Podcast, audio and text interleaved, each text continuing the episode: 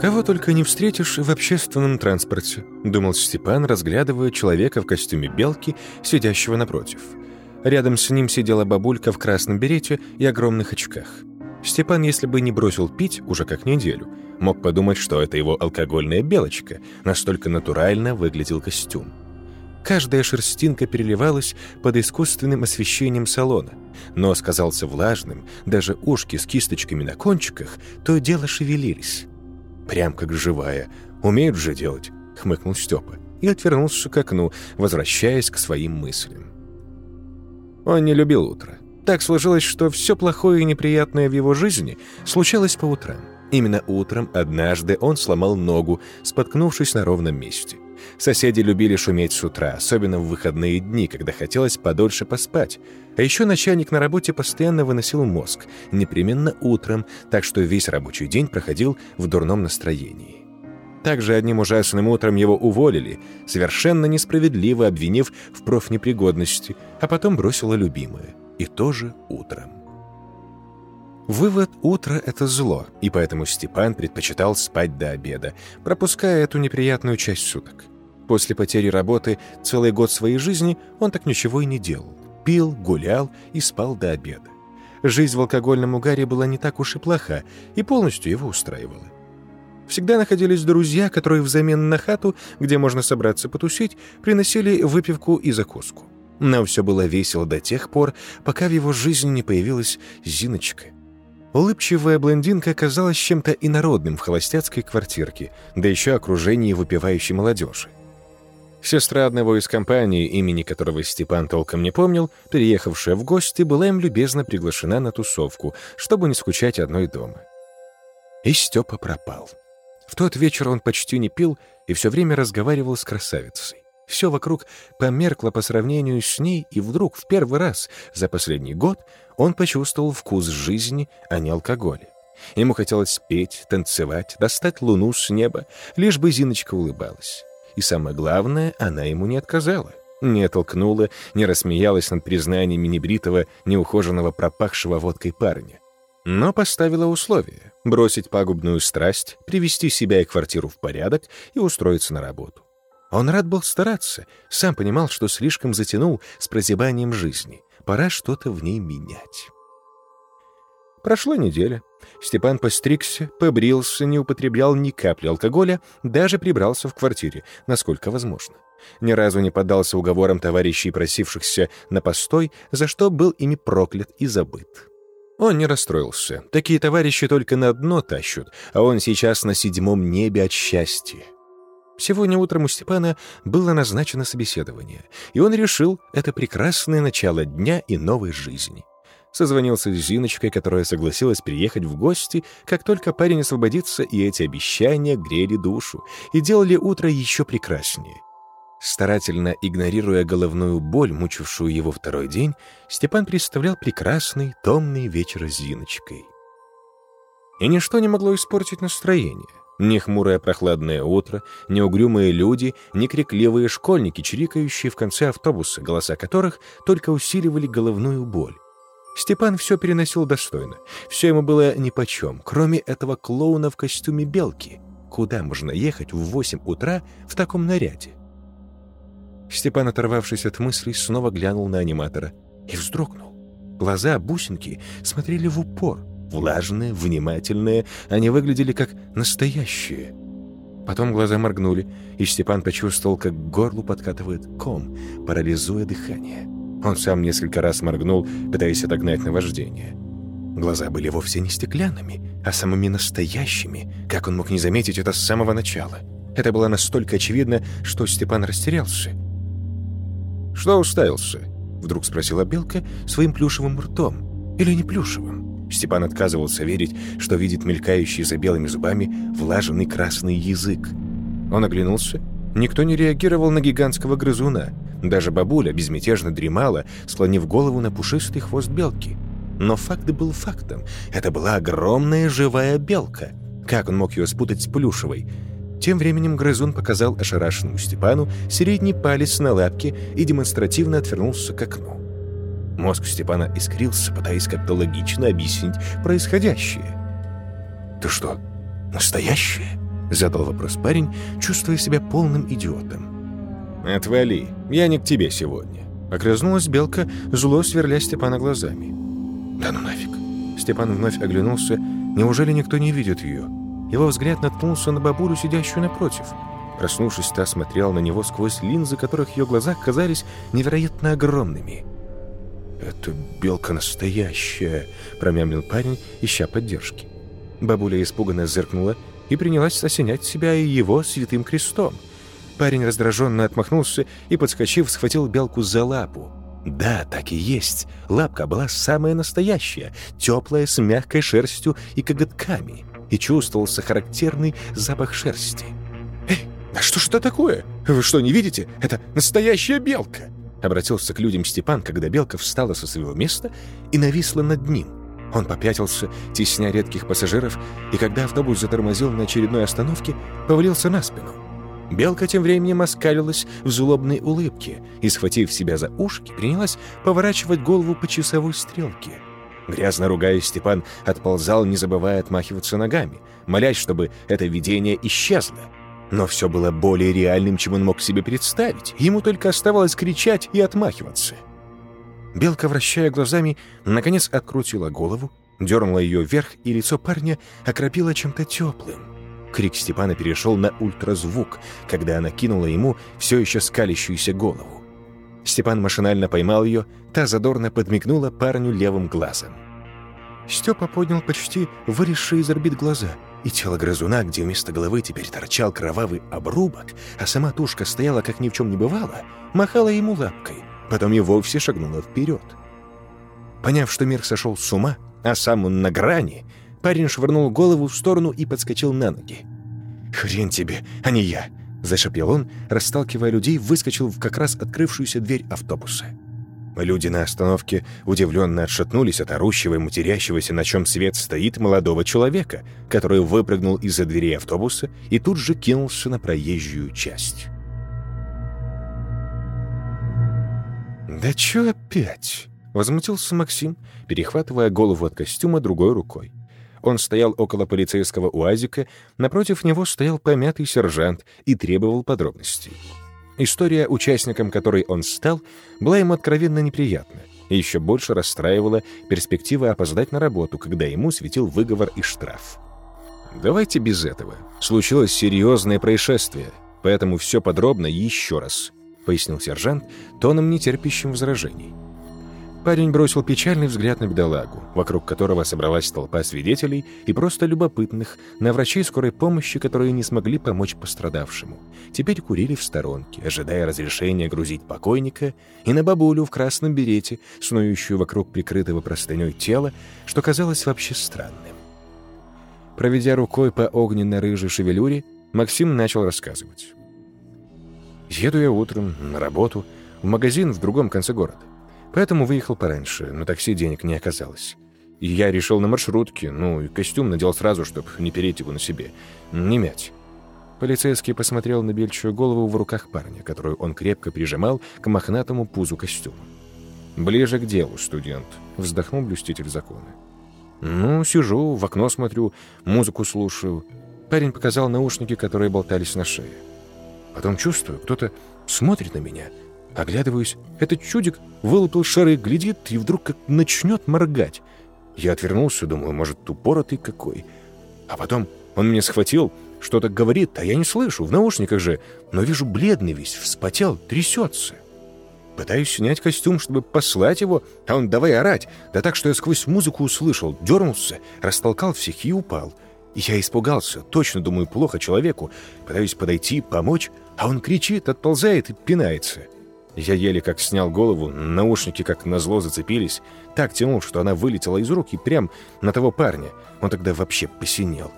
А бабка в него зачем-то водой брызнула. Парень, как ужаленный, подскочил, матерясь, сиганул к выходу. Как раз остановка была. Все, я больше ничего не видел. Он рванул на проезжую часть. Там его и... Закончил сержант, разглядывая яркую прическу Максима. Ему самому стало не по себе от иррациональности происходящего. А можно я поеду уже? Не хочу опаздывать». Переминаясь на мягких лапках, взмолился Максим. «Хорошо, ваши данные у нас есть. Если понадобится, вызовем». «Спасибо». Максим двинулся к остановке, покачивая рыжим хвостом. «Эй, парень, стой!» — окликнул его сержант. «Ты это, прекращай в таком виде разъезжать по городу. Особенно в понедельник с утра». «Я уже понял». Максим кивнул, а про себя вообще решил сменить работу. Нафиг такие стрессы. Сержанта тут же окликнула маленькая старушка в берете и очках. Ловко схватив законника за руку, она потянулась к его уху. «Милок, бесы были в том парне. Лярвы проклятые, я это сразу поняла. Святой водичка его окропила, а он как зашипит, как замутюкается. Точно бес». Лицо блюстителя закона вытянулось, он с тоской огляделся, ища глазами напарника. Найдя его взглядом, понял, что тот расспрашивает свидетелей о остановке. «Хорошо, бабулечка, мы во всем разберемся. Виновные будут наказаны. Спасибо за информацию. Можете быть свободны», — уверенно заявил сержант и попытался ретироваться. «Да как же вы, соколики, справитесь без воды-то святой и слов божьих? Я там напарнику твоему уже все рассказала. И тебе тоже сейчас все подробно», — не унималась бабушка. Она отвлеклась всего на несколько секунд, чтобы достать полупустую бутылку из потрепанной сумки, но когда подняла голову, увидела лишь отдаляющуюся спину полицейского. «Куда ж ты, милок? Я еще не договорила. Тебе там тоже прицепилось». Сержант, сделав крайне озабоченный вид, быстрым шагом, всеми силами стараясь не сорваться на бег, уже покидал место происшествия. Ему и так хватало забот в это утро понедельника, чтобы еще слушать бред от помешанной бабки. Башка трещала, в горле пересохло, все это после бурных выходных, и единственное, о чем он мечтал, это о баночке холодного пива, а тут еще и труп с самого утра, и бумажной работы на полдня. Бабка с святой водой в руках с досадой глядела, как на плече сержанта удобнее усаживается лохматое хвостатое существо, которое перебралось туда от ставшего бесполезным Степана. Теперь оно, обхватив голову нового хозяина, что-то шептало ему в ухо.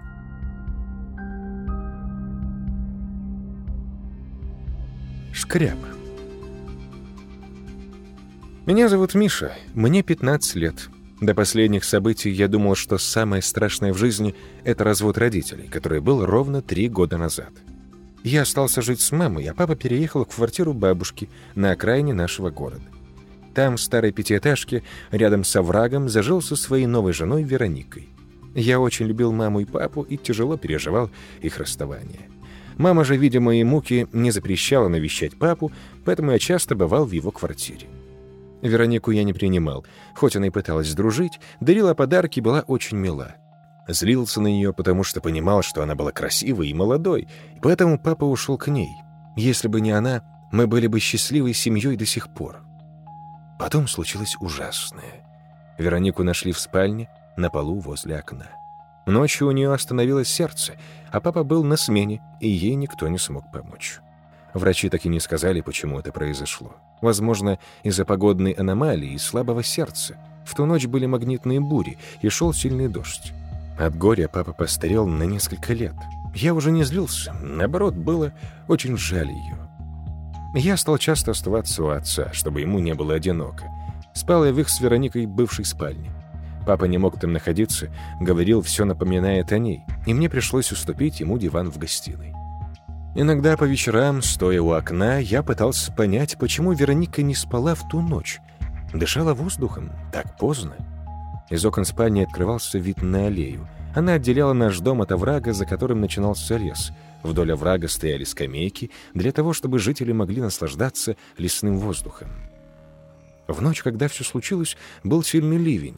Я снова гостил у папы. Ночью проснулся от звука капель, барабанящих по карнизу, и долго не мог уснуть. Я любил дождь, и его постукивание всегда убаюкивало меня.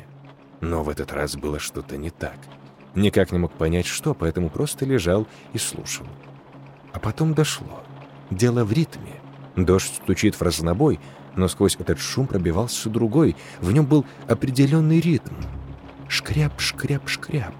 Потом лишь шум дождя и снова шкряп, шкряп, шкряп. И так периодически все повторялось.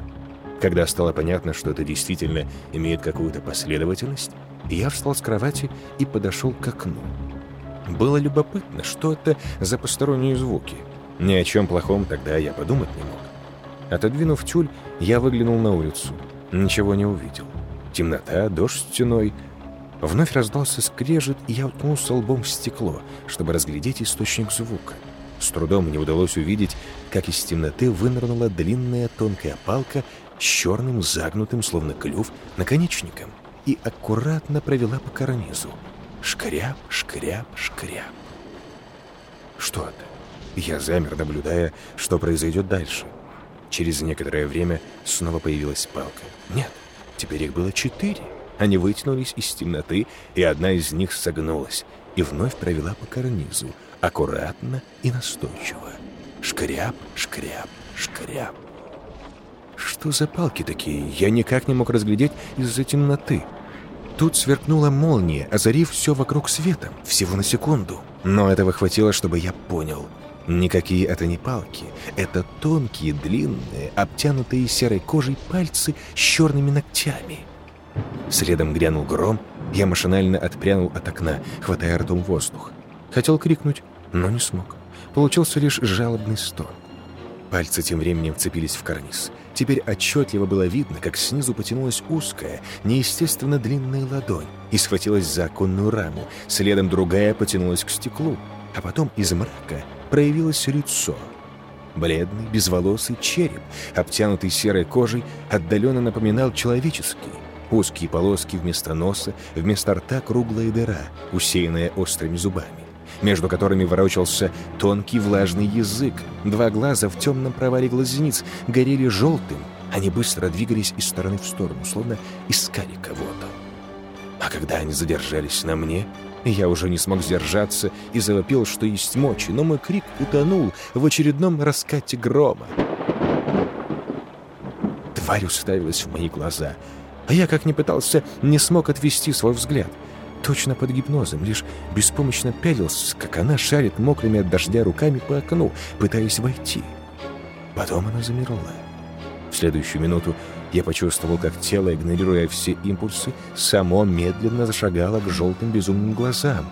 Не имея возможности ни крикнуть, ни убежать, ни даже моргнуть, я неумолимо приближался к твари.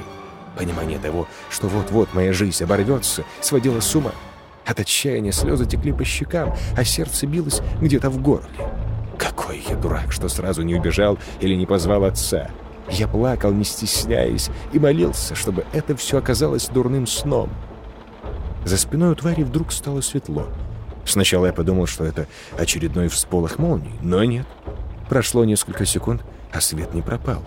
Я уже почти вплотную подошел к окну, словно во сне увидел, как мои руки потянулись к затвору на раме.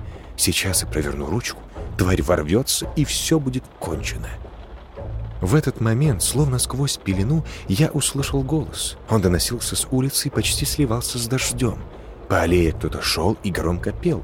Некоторые слова долетели до моего слуха. «И у любви у нашей села батарейка Человек явно был пьяный или сумасшедший, кто рискнул бы гулять ночью в такую погоду. Тварь тоже услышала певца и обернулась. И тут я понял, что контроль над телом вернулся и с громким выдохом повалился на подоконник.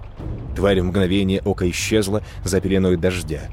Вытирая слезы, я взглянул на аллею. Там действительно был человек. В черном дождевике он шел во все горло, пел и даже пританцовывал на ходу.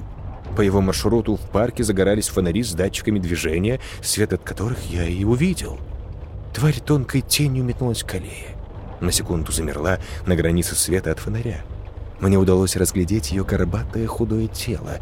Она передвигалась молниеносно, все ближе и ближе, подкрадываясь к певцу. «Беги! Беги!» — закричал я, пытаясь открыть окно, дергая ручку и докричаться до бедолаги. Наконец защелка поддалась, окно распахнулось, дождь ударил в лицо, словно кто-то плеснул в меня ведром воды. Не обращая внимания, я закричал во все горло, но человек меня не слышал. Все произошло мгновенно. Тварь подкралась со спины и, выпрямив костлявое тело, прыгнула. Человек в последнюю секунду обернулся и вместо того, чтобы испугаться и убежать, раздвинул руки, словно пытался обнять убийцу — мне показалось, в последний момент тварь хотела поменять траекторию, но не успела и попала прямо в объятия ночного певца. Душераздирающий виск заглушил шум дождя и тут же оборвался. А потом голова твари легко отделилась от тела и покатилась по асфальту. Я замер с открытым ртом. Человек же перекинул тощее тело через плечо Подошел, поднял голову и спокойно направился в сторону оврага, продолжая напевать незамысловатый мотив. Когда в комнату залетел испуганный отец, я уже плохо соображал, что происходит, плакал и смеялся, пока он закрывал окно и оттаскивал меня на кухню. Позже, успокоившись, я наврал отцу, что переснился кошмар. Он принял все, не задавая лишних вопросов. Что это за тварь была и кто убил ее, я понятия не имел. Если честно, даже не собирался это выяснять. Зато понял, кто убил Веронику. Но никогда никому об этом не скажу. Мне очень повезло, что появился незнакомец и убил тварь. Я не собираюсь больше испытывать удачу. Буду стараться забыть все и жить нормальной жизнью. А еще с тех пор я ненавижу дождь, потому что сквозь его стук мне мерещится знакомое шкряп-шкряп-шкряп. Но никогда не подхожу к окну. Никогда. Выходной. Мечты Феди о веселых выходных разбились в дребезги. А ведь пахал всю неделю, не жалея сил, планируя оторваться на выходных. Представлял, как расслабиться в ночном клубе, проведет вечер с шикарной девушкой, а то и не с одной. Но коварство судьбы не имело границ. Ему не заплатили.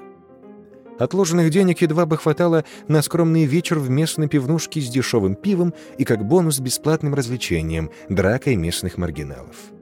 Драки Федя не любил, и поэтому коротал скучный пятничный вечер дома, в любимом потертом кресле в компании дешевого пива, суши по акции и любимого телевизора. Он и не заметил, как пятничный вечер плавно перетек в раннее субботнее утро. Федя так и уснул в кресле, а проснулся, когда солнце еще не встало. Взгляд упал на недоеденный с вечера последний ролл. Федя кинул его в рот, даже не макнув соус собрал пустую тару, не вставая с кресла, отбросил пакет в угол и налил себе пиво. Глотнул и выплюнул обратно в кружку. Пиво выдохлось и было мерзким на вкус. Федя расстроился. Тяжело вздохнул, намереваясь встать с кресла. Потом повернул голову и обомлел. На его продавленном диване сидела сногсшибательная красотка. В предрассветном сумраке она выглядела божественно. Длинные ноги, грудь не меньше четвертого размера тонкая талия и упругие бедра. Маленькое узкое черное платье только подчеркивало все прелести. Она сидела, закинув ногу на ногу, накручивая на палец черный, как сама тьма, локон. Красная помада на пухлых губах была в тон с туфельками на высокой шпильке. Ее томный взгляд был прикован к Федору. Вся она буквально излучала похоть. Парень, казалось, забыл, как дышать. «Ты кто?» — офигевшим голосом прохрипел он. Как сюда попала? Это не имеет значения, милый. Ты должен знать одно. Я вся в твоей власти, улыбнулась она. На такое заявление Федя не нашелся, что ответить. Лишь вылупив глаза, принялся вовсю таращиться на незнакомку. Похмельный дурман все еще заволакивал сознание. Федя судорожно пытался вспомнить события вчерашнего вечера. Напрашивался очевидный вывод. Он, напившись, вызвал проститутку. Да не абы какую, а элитную. Что это была проститутка, он не сомневался. Нормальная баба не пошла бы в его убитую квартиру, по собственной воле, по крайней мере. Да, он помнил, что вчера, выпивая, он мечтал о несметных богатствах и девушках. И что получается? Поверил в себя и вызвал? Черт, она наверняка бешеных денег стоит. «Ты же хочешь меня?» — вновь проворковала она. Мысли скакали, мозг со скрипом делал следующее умозаключение. Она одета, значит, ничего еще не было. Есть время отбрехаться. «Нет, нет, ты мне не по карману. Это ошибка какая-то», — замахал руками Федя. Воображение нарисовало яркий образ ее сутенера, бритого двухметрового амбала, который за неуплату кругленькой суммы ломает ему челюсть или еще хуже, голыми руками отрывает его мужское достоинство. «Лжец. Хочешь?» Я же чувствую», — засмеялась она. Даже смех ее был невероятно сексуальным. Потея от возбуждения, он еще раз глянул на шикарные формы брюнетки. Черт, у него началась алкогольная паранойя. Это не может быть реальностью. Пока он размышлял и потел, брюнетка изящно вспорхнула с дивана и подошла к нему. Перекинув ногу через его колени, присела на него. Грудь, едва прикрытая лифом, оказалась на уровне глаз Феди. От такого зрелища весь мир перестал существовать. Федя украдкой ущипнул себя за ляжку. Видение не исчезло. Красотка заерзала, удобнее устраиваясь на коленях. по его телу прошел приятный импульс. «Ну что уставился, дурачок? Так и будем сидеть? Или делом займемся?» — шепнула она ему на ухо, а сама положила его руки на свои бедра. Федю от вожделения затрясло, ладони предательски вспотели. Сначала он не смело провел руками по теплому бедру, брюнетка выгнула спину и сильнее прижалась к Феде. Он стал смелее, схватил правой ладонью грудь незнакомки, а левой прижал ее к себе. А пусть отрывают все, подумалось, но он не упустит такую шикарную девушку. Первые лучи утреннего солнца заглянули в квартиру, и Федя на секунду, оторвавшись от сладкого поцелуя, посмотрел на свое отражение в зеркале старого серванта. Он сидел в кресле, а на его коленях извивалось существо. Это был кто угодно, но только не красотка, которую он сейчас так желал. Федя дернулся, попытался закричать, но существо, поняв, что его раскрыли, засунуло в рот длинный пупырчатый язык, заглушая зарождающийся крик. Потом, уже не таясь, расправила перепончатые крылья, крепко сжимая парня в объятиях. Он бился, пытаясь вырваться. Возбуждение, перетекающее в животный ужас, накрыло его с головой. Солнечные лучи окончательно прорвались сквозь тюль, освещая убогую обстановку квартиры и высушенную мумию, сидящую в старом кресле напротив телевизора. А брюнетке напоминала лишь расстегнутая ширинка потрепанных джинсов.